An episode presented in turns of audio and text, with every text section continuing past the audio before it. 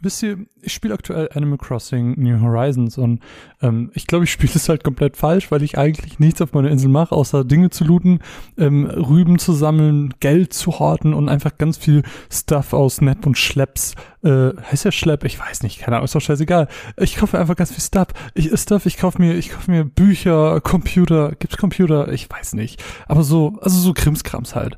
Und ich merke einfach krass, so dieses Spiel ist einfach das, das kann man einfach so krass individualisieren. Und äh, ich sehe teilweise Inseln auf Twitter, wo Leute sich was gebaut haben, wo ich mir denke, wow, ähm, wie schaffen sie es, dass sie jetzt gerade in Pokémon Rot sind? Oder wie schaffen sie es, dass es aussieht, als wären sie gerade in Shinjuku? Und Shin heißt es, ich bin gerade so verwirrt von allem, als wären sie in Japan. und ich denke mir einfach nur so, krass. Ich finde es einfach erstaunlich, wie customizable, wie individualisierbar dieses Spiel ist. Und, und daraufhin habe ich irgendwie so ein bisschen mehr darüber nachgedacht und deswegen wird es in diesem Podcast um Individualisierung Schrägstrich Customization ähm, gehen, also quasi in-game. Ich, es gibt ganz viele verschiedene Punkte, ähm, was das alles angeht. Und das erste, woran man bei Individualisierung in Spielen wahrscheinlich denkt, ist die Charakterindividualisierung, weil die ist so freaking vielseitig. Also manchmal. Und wenn ich dann teilweise an so Character Editors denke, äh, Fallout 76 ist so ein Beispiel, wo ich gesehen habe, wie Leute so krass ihre, ihr Gesicht von dem Charakter verändert haben, dass es aussah wie Person XY. Ich dachte mir, wow, wie schafft ihr das? Ähm, es gibt da, glaube ich, zwei Arten von Menschen, die, die nur so zwei Minuten da drin verbringen, schnell eine Frisur aussuchen, irgendeine Kopfform, die irgendwie passt, Klamotten, die ganz cool aussehen und zack, fertig Typen. Und es gibt die, die gefühlte zwei Tage da rein investieren, sich die Höhe der Wangenknochen anpassen.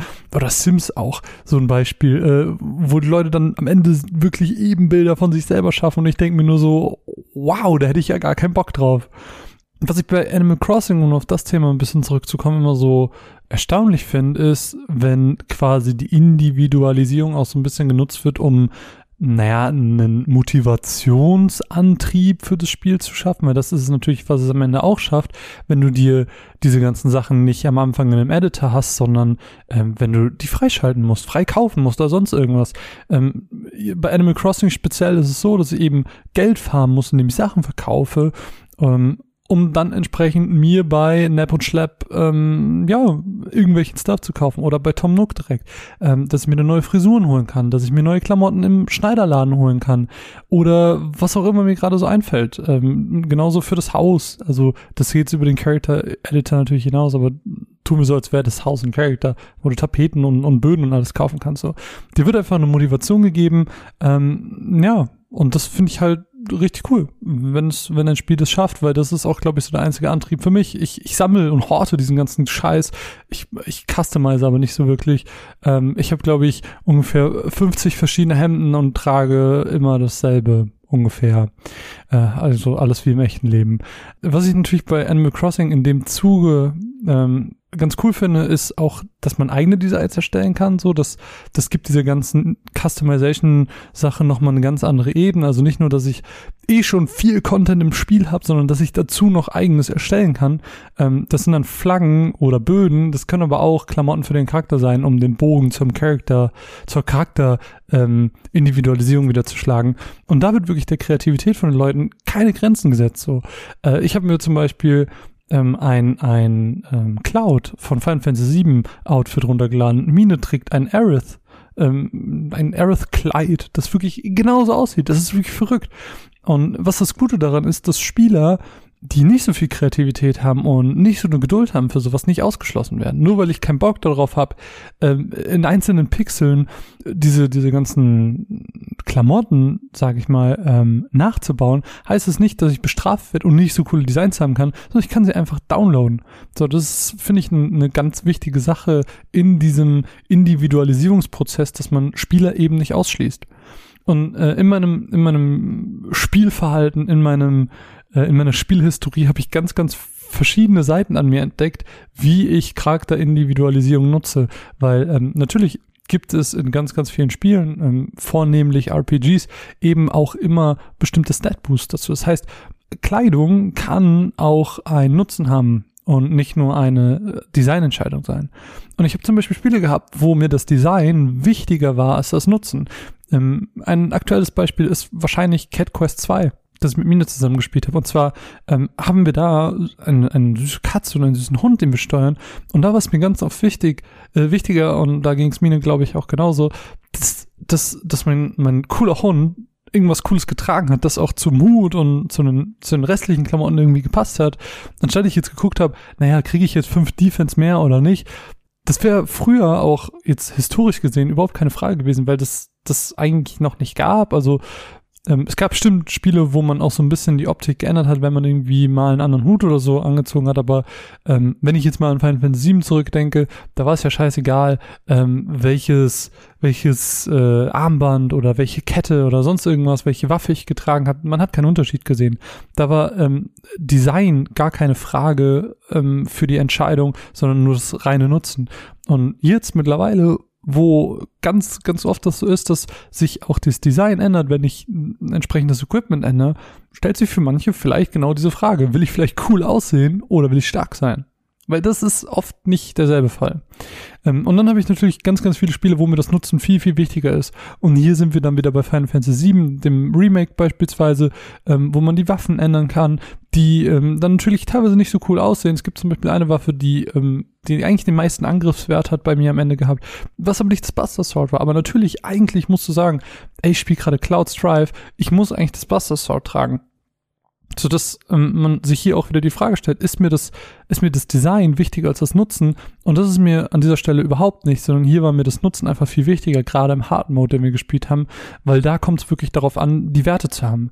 Ein anderes Beispiel ähm, ist da vielleicht Fliff. Ähm, Fliff war nämlich ein MMORPG, das ich in diesem Ingame wahrscheinlich sehr, sehr oft schon erwähnt habe und auch noch sehr, sehr oft erwähnen werde ähm, das ich sehr, sehr lange Zeit gespielt habe und ähm, da war das von Anfang an so, immer wenn du das Equipment gewechselt hast, hast du etwas anderes angehabt und gerade mit ähm, späteren Klassen, ich habe sehr gerne Magier beispielsweise gespielt, da sah das Equipment einfach nicht gut aus oder auch so Healer, weil es sehr ausufernd war, sehr groß war und ähm, wenn man jetzt nicht gerade irgendwie ein Ritter war, dann war das oder, oder ein, ein Schwertkämpfer, dann war das oft nicht so ästhetisch, dass ich das richtig geil fand. Aber Fliff hat da nochmal eine, eine weitere Komponente reingebracht, wo ähm, man die, das Design über das Design legen kann. Ähm, und zwar, klar, das geht natürlich mit einem Bezahlsystem einher. Da ist noch ein bisschen kommerzieller Hintergrund da noch, ähm, weil sie wissen natürlich, hey, das sieht nicht ganz so geil aus, wie es aussehen könnte. Wir können aber Sachen erstellen, die geil aussehen. Lass uns die geilen Sachen doch einfach verkaufen. So dass sie im Endeffekt gesagt haben, na gut, ihr könnt euch Klamotten kaufen. Ähm, was zum Beispiel einer meiner Favoriten immer war, war ein ähm, Tuxedo ein, ein ähm, wie heißt es? Ja, so ein, ein Anzug, so eine, eine nicht Tracht, ähm, ja, so ein Anzug, der eben hinten noch so ein bisschen länger ist. Ich, ich weiß gar, ich komme gerade wirklich nicht drauf. Ihr wisst, was ich meine. Ähm, oder es gab auch Kostüme, Katzenkostüme, es gab Weihnachtsmannkostüme etc. Es gab so viele verschiedene in diesem Spiel. Und äh, das haben sie natürlich super gut gelöst, weil dann konntest du cool aussehen, hat es aber trotzdem das Nutzen, weil die Design-Items, die dann cool aussahen, quasi einen anderen Item-Slot haben. Und ähm, ihr müsst euch jetzt vorstellen, als würdet ihr über dem Pyjama das Hemd anziehen. Dann seht ihr natürlich nur das Hemd, habt aber den Snug von den äh, vom Pyjama. So, so ungefähr könnt ihr euch das im, im Real Life vorstellen. Ähm, was ich in Spielen dann immer wieder gerne mag, ist, also wenn, ihr, wenn man jetzt so ein Rollenspiel hat beispielsweise, dann mag ich es ganz gerne, wenn darauf reagiert wird. Also wenn, wenn ein Charakter sagt, hey, du siehst cool aus, hey, du siehst nicht so cool aus. Ähm, bei Animal Crossing ist es zum Beispiel so, wobei das jetzt nicht spezifisch auf die Klamotte wahrscheinlich ist, aber die reagieren ab und zu drauf und sagen, hey, du siehst cool aus in dem, in dem Kleid oder in dem Hemd oder whatever, ähm, je nachdem, was man eben für einen Charakter spielt. Doof finde ich es aber, wenn man ein Rollenspiel hat ähm, und dann hast du dir was anderes angezogen, hast eine andere Waffe und es kommt eine Cutscene und du hast einfach die Standardwaffe. So das finde ich, das ist dann auch nochmal immer blöd, weil es immer die Immersion eines Spiels in einer Spielwelt zerstört, weil man dann merkt, okay, das ist jetzt nicht mein Charakter, sondern das ist jetzt ähm, eine Szene, die sie genau so darstellen wollten und da, da durfte leider nicht mein Charakter drin sein. Das ist immer ein bisschen blöd. Ähm, aber das klingt jetzt alles so, als wäre Individualisierung so der heilige Gral, aber ähm, das bedeutet nicht, dass wenig Individualisierung in der Optik automatisch irgendwie was Schlechtes ist. So ähm, vielmehr verfolgt man auf diese Weise eben viel strenger meiner Meinung nach die Vision eines Entwicklers, ähm, was dann zu einem ganz anderen besonderen Spielerlebnis führen kann. Ähm, deswegen, klar, Individualisierung ist ein Punkt und ein Punkt, den man breit ausfächern kann, wie man, glaube ich, gerade gemerkt hat, also gerade was die Charakterindividualisierung angeht, aber eben dadurch eben mehr zu deinem ganz persönlichen Abenteuer beiträgt und weg von der vielleicht definierten Vision, die der Entwickler für diesen Charakter hatte, so ein bisschen sich davon entfernt. Oh my god, that makeup and that dress! Nailed it. I know. Thank you. Moving on. Und das eigene Abenteuer ist eigentlich auch da schon ein ganz guter Punkt, weil klar, man könnte jetzt denken, okay, das Thema ist abgeschlossen, wir haben über Charaktere geredet, die wir individualisieren und das war's. Nein, ähm, in Spielen kann man sich viel, viel mehr individualisieren und ich werde mich in diesem Podcast bestimmt noch ein paar Mal mit diesem Wort versprechen. Ähm, ich denke an, an Abenteuer- und Story-Individualisierungen, weil das ist so mein nächster Punkt, den ich für diesen Podcast vorbereitet habe. Ähm, ganz direkt musste ich äh, bei diesem Punkt an Sandbox-Spiele denken. Sandbox-Spiele sind ja per Definition, oder wenn wir eine aufstellen müssten, ähm, ganz, ganz, ganz, ganz grob definiert, große, offene Spielwelten mit wenig Einschränkungen, die quasi das eigene Abenteuer in den Mittelpunkt stellen. Ich glaube, der Name Sandbox ist da eigentlich auch gar nicht so schlecht, weil du das natürlich ähm, mit dem Kind im Sandkasten vergleichen kannst. Du hast nichts außer Sand und ähm, dann kann das Kind vielleicht ein, ein Schloss bauen oder eine Höhle graben, ähm, kann mit dem Sand schmeißen, kann draufspucken und äh, eine Sandkugel machen, was weiß ich. Also unbegrenzt viele Möglichkeiten und das ist diese Sandbox und ähm, das ist jetzt nicht irgendwie faktisch basiert oder so, aber ich glaube gerade diese Sandbox-Games sind auch wirklich in Entwicklung schwieriger, ähm, weil man eben viel mehr Variablen hat. Also in einem linearen Spiel kannst du, glaube ich, viel mehr vorhersagen, okay, der Charakter soll das machen, kann damit interagieren, bla bla bla. Aber in einem Sandbox-Spiel musst du im Prinzip auf alles gewappnet sein. Weil der Charakter kann hingehen, wo er will, wann er will, wo er will, ähm, kann benutzen, was er will äh, und einfach kreativ werden, kreativ mit der Welt und mit den Mechaniken werden. Und ich glaube, das ist gerade auch in der ähm, Entwicklung dann ähm, deutlich schwerer. Ähm, nehmen wir doch einfach mal ein paar Beispiele für Sandbox-Spiele. Ich glaube, das erste, was ich aktiv wahrgenommen habe oder wo ich mich jetzt aktiv dran erinnern konnte, war GTA 2. Ähm, ich glaube, ein Spiel, wo man jetzt nicht unbedingt denkt, wow, das ist äh, jetzt eine Sandbox, aber ist es irgendwie doch, äh, weil ob ich jetzt irgendwie ein anständig fahrender Ehrenmann oder ein Doom-Guy-artiger Massenmörder bin, das ist mir bis heute selbst überlassen. So oder so war es halt spaßig und ähm, gerade bei GTA ist das ja nochmal ein Sonderfall, weil GTA ja auch sehr, sehr berühmt berüchtigt für ihre Cheats waren. Ähm, und diese Cheats haben uns als Spielern einfach ermöglicht, noch mehr Freiheiten und noch mehr Möglichkeiten, die über das in Anführungsstrichen normale Spiel, über die normalen Möglichkeiten ähm, hinausgehen. Und deswegen ist, glaube ich, GTA eine, eine ganz, ein ganz gutes erstes Sandbox-Spiel für mich gewesen, was vielleicht ein bisschen zu brutal war, aber hey, es war noch nur Top-Down-Pixel, also who cares? Ich glaube aber, wenn man an Sandbox denkt, ist das erste Beispiel Minecraft. Minecraft ist auch so ein Spiel, was ich extrem lang gespielt habe, ähm, wo ich mit diesem Redstone so viele Sachen, so viele ähm, ähm, Maschinen, nenne ich es mal, gebaut habe, äh, die mir das Leben so viel leichter gemacht haben, irgendwelche Erntemaschinen und so, ähm, Türen und was weiß ich nicht alles. Das war immer cool. Und es gibt so komplizierte Sachen. Es gibt Leute, die haben Taschenrechner oder sowas damit gebaut. So, daran merkt man erstmal, dass wirklich in Minecraft es keine Grenzen gibt. Also, Minecraft hat es einfach verdient, dass es aufgrund seiner vielfältigen Möglichkeiten zu Recht diesen popkulturellen Erfolg gefeiert hat. Und nicht nur popkulturell, sondern eben auch in ganz vielen anderen Sektoren, wie der Lehre zum Beispiel, stellenweise eingesetzt wird. Und ähm, Minecraft ist einfach das Paradebeispiel, wenn man, glaube ich, an Sandbox-Spiele denkt. Ein anderes ebenso bekanntes ähm, ist die Sims. Also ich glaube, ich habe so viele Leute zugrunde gerichtet, Familien abgebrannt oder glückliche Dagobert Duck reiche Familien gehabt, dass ich wirklich irgendwann aufgehört habe mitzuzählen. Ähm, Sims bietet einem auch hier durch die Cheats wieder erweiterte Möglichkeiten, ähm, gibt mehr Freiheit, aber auch allgemein ähm, sagt das Spiel nicht, du musst ein Happy Life leben, sondern du kannst mit deinen Sims machen, was du willst, du kannst mit ihnen umgehen, wie du willst, du kannst sie interagieren lassen, wie du willst. Auch hier sind dir wieder einfach keine Grenzen gesetzt und du kannst das Leben ausleben, was du leben möchtest. Und ich glaube, gerade auch ähm, bei diesem Abenteuer-Ding ist halt Survival ein ganz großes Ding, also Survival-Games jeglicher Art. Ähm, aber die jetzt mal so außen vor gelassen. Nehmen wir einfach mal Sims, Minecraft und GTA. Das sind alles drei Spiele, die sich durchgesetzt haben. Ähm, sie haben sich durchgesetzt, weil Kreativität und Freiraum einfach niemals langweilig werden. Diese Spiele können nicht langweilig werden, weil wir die Abenteuer und die Geschichten selbst schreiben. Natürlich bei GTA, gerade bei dem äh, neueren, haben wir natürlich auch eine, eine Story, die wir verfolgen können, aber diese Story hindert mich nie daran, irgendwie hinzugehen und zu machen, was ich will. Und dazu kommt natürlich auch nochmal der Online-Modus. Ähm, und, und besonders dann, ähm, wenn wir eben diese eigenen Abenteuer, diese eigenen Geschichten, die wir haben, mit Freunden teilen können, weil es eben bei GTA den Online-Modus gibt oder ähm, weil wir mit Minecraft eben auch Koop spielen können. So, dann bleiben wir dran. Und das hilft uns beispielsweise, um jetzt auch einen aktuellen Bezug zu bringen, ähm, in schweren Zeiten wie dieser Corona-Pandemie einfach gemeinsame Erlebnisse zu schaffen. Wir dürfen uns nicht treffen, aber wir können uns virtuell ähm, am selben Ort befinden und können Geschichten zusammen erleben, wo man vielleicht in zehn Jahren dann noch sagt, ey, weißt du noch damals, als wir GTA gespielt haben, während dieser Pandemie und hatten diesen krassen Überfall bei GTA, den haben wir so heftig geplant und ist dieses Auto explodiert und wir sind in dieser ein Millisekunde genau durch die richtige Lücke. Weißt du, genau da passieren eben diese Geschichten.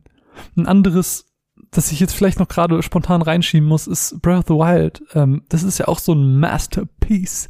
Also das, du hast einfach dein ganz individualisierbares Abenteuer. Und ähm, nur weil du ein individualisierbares Abenteuer hast, muss das nicht heißen, dass ich jeden Krümel irgendwie pulverisieren kann, alles abbauen kann, wie bei Minecraft, ähm, oder es gar keine Story geben kann. Ähm, ich, ich finde, so ein Sandbox-Spiel ähm, bedeutet einfach, dass ich in meinem Tempo und auf meine Art und Weise dieses Spiel und diese Welt erleben darf. Und Breath of the Wild ist äh, insofern hier auch prächtig genannt zu werden für Individualisierbarkeit im Abenteuer, ähm, weil es eben diese nicht lineare Story hat und nicht lineare Stories wie bei Zelda ähm, tragen, glaube ich, auch ganz stark dazu bei, dass wir Sachen eben, ähm, ja, unsere, unsere Abenteuer individualisieren können. Und ja, Zelda hat jetzt diese offene Welt und Zelda hat jetzt diese, diese, diesen Erfolg in meinen Augen gefeiert. Aber das heißt nicht, dass jede offene Welt, ähm, wo ich machen kann und ähm, tun kann, was ich will, immer was Gutes ist. Ähm, ganz, ganz speziell muss ich da an, ich glaube, es war letztes Jahr, als ich Eastshade gespielt habe, denken. Ähm, Eastshade, ein, ein so langweiliges Spiel, also eine langweilige Welt mit viel zu wenig Möglichkeiten, wo ich rumgelaufen bin und einfach nur mich gefragt habe, was das denn alles soll. Leider überhaupt nicht das, was ähm, Sandbox-Spiele meiner Meinung nach erreichen können. Ähm, es hat diesen, diesen schönen Grundgedanken, dass du hinläufst und einfach rummalerst, wie du gerade lustig bist. Aber das Spiel motiviert mich zu keiner Sekunde. Es nutzt nicht dieselben ähm, Sachen, die Sims, Minecraft oder GTA nutzen, ähm, indem sie mir spannende Sachen geben, mit denen ich anstellen kann, was ich will, sondern es gibt diese einfache, extrem simple Mechanik ähm, mit Charakteren, die auch nicht appealing, also äh, attraktiv auf mich wirkten, so dass es in meinen, meinen Augen einfach auch gefloppt hat, um auch mal ein Negativbeispiel zu bringen. Und natürlich neben diesem Abenteuer, neben der Abenteuerindividualisierung, habe ich auch von der Story-Individualisierung geredet. Und das ist natürlich auch so ein kleiner Punkt, den ich ganz, ganz kurz anschneiden will, ähm, weil in diesem Abschnitt geht es natürlich darum, dass es einfach sich schneidende Wege in einer Geschichte gibt, die für mich die Geschichte individualisieren. Ähm, genauer gesagt, es muss einfach Möglichkeiten geben, dass ich sagen kann, ich entscheide jetzt, wie die Geschichte weitergeht. Und das bedeutet, dass die Geschichte sich aufspaltet. Und das führt im Endeffekt einfach zu multiplen Enden. Je mehr Enden es gibt, desto mehr habe ich das Gefühl von, das war jetzt mein persönliches Abenteuer.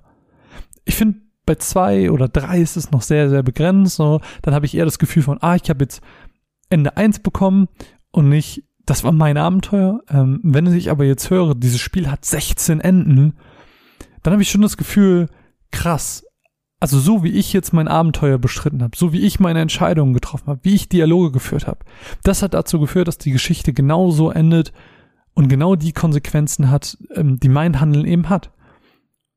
Ja, und dann gibt es auch noch Spiele wie Telltale. Ja, äh, und ich glaube, da muss ich auch gar nicht mehr zu sagen. Ein, ein nächster Punkt, auf den ich zu sprechen kommen wollte, ist so nochmal eine Ebene drüber. Also wir haben quasi in der untersten Ebene der Charaktere angefangen, sind eine höher gegangen, sind auf die Story gegangen. Und jetzt würde ich gerne noch eine Ebene weiter hochgehen, ähm, bevor wir vielleicht am Ende nochmal eine runtergehen. Und zwar ist das jetzt erstmal die Spielindividualisierung. Also ich möchte im nächsten Schritt einfach ganz kurz darüber reden, wie ich ganze Spiele individualisieren kann. Animal Crossing ist nicht der einzige Punkt, weswegen ich ganz gerne über dieses Thema reden wollte. Der andere Punkt ist Warcraft 3 Reforged. Ähm, Warcraft 3 ist ein Spiel, das ich in meiner Jugend sehr, sehr viel gespielt habe, aktuell wieder sehr, sehr viel spiele, aber ohne jemals Warcraft 3 zu spielen. Oder zumindest nicht viel. Ähm, was ich nämlich eigentlich immer gespielt habe, waren Custom Maps.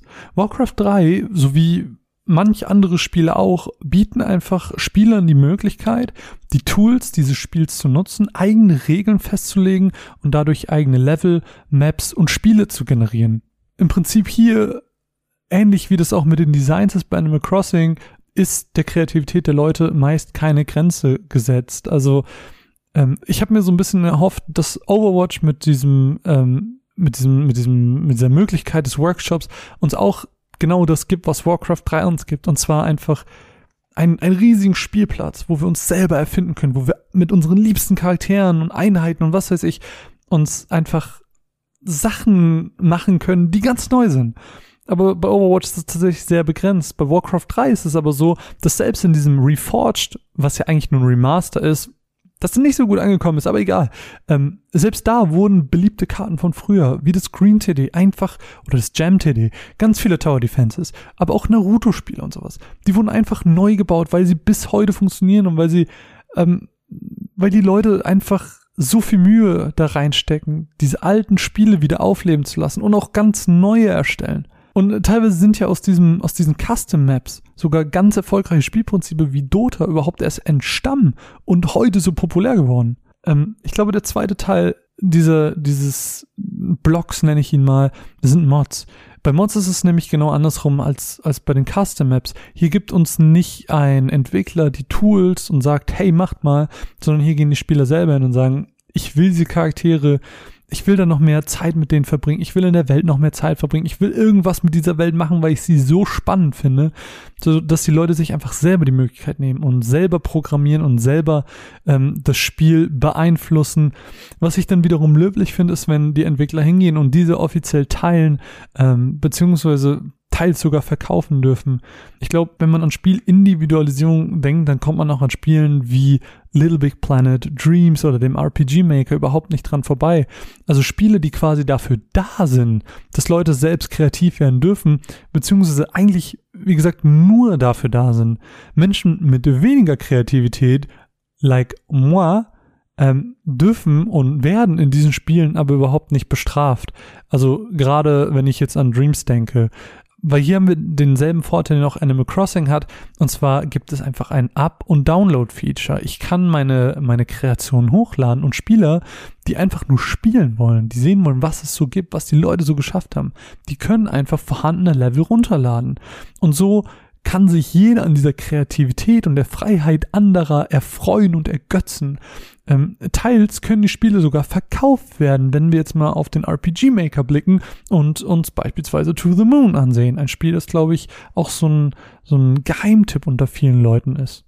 Naja gut, der letzte Punkt im ähm, Thema Individualisierung ist für mich so ein großer Schwall, wo ich jetzt einfach mal ganz viel reingeklatscht habe. Und zwar ist es Menü, Sound, Geschwindigkeits- und Schwierigkeitsindividualisierung.